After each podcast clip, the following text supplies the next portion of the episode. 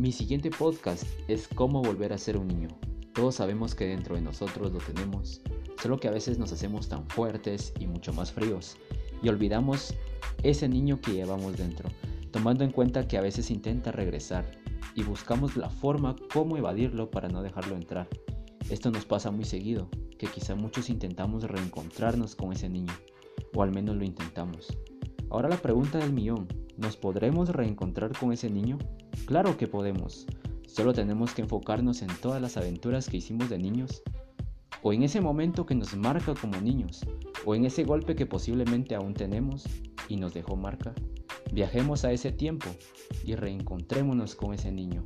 Esto abarca sobre la belleza de la magia, o a lo que en realidad me dedico.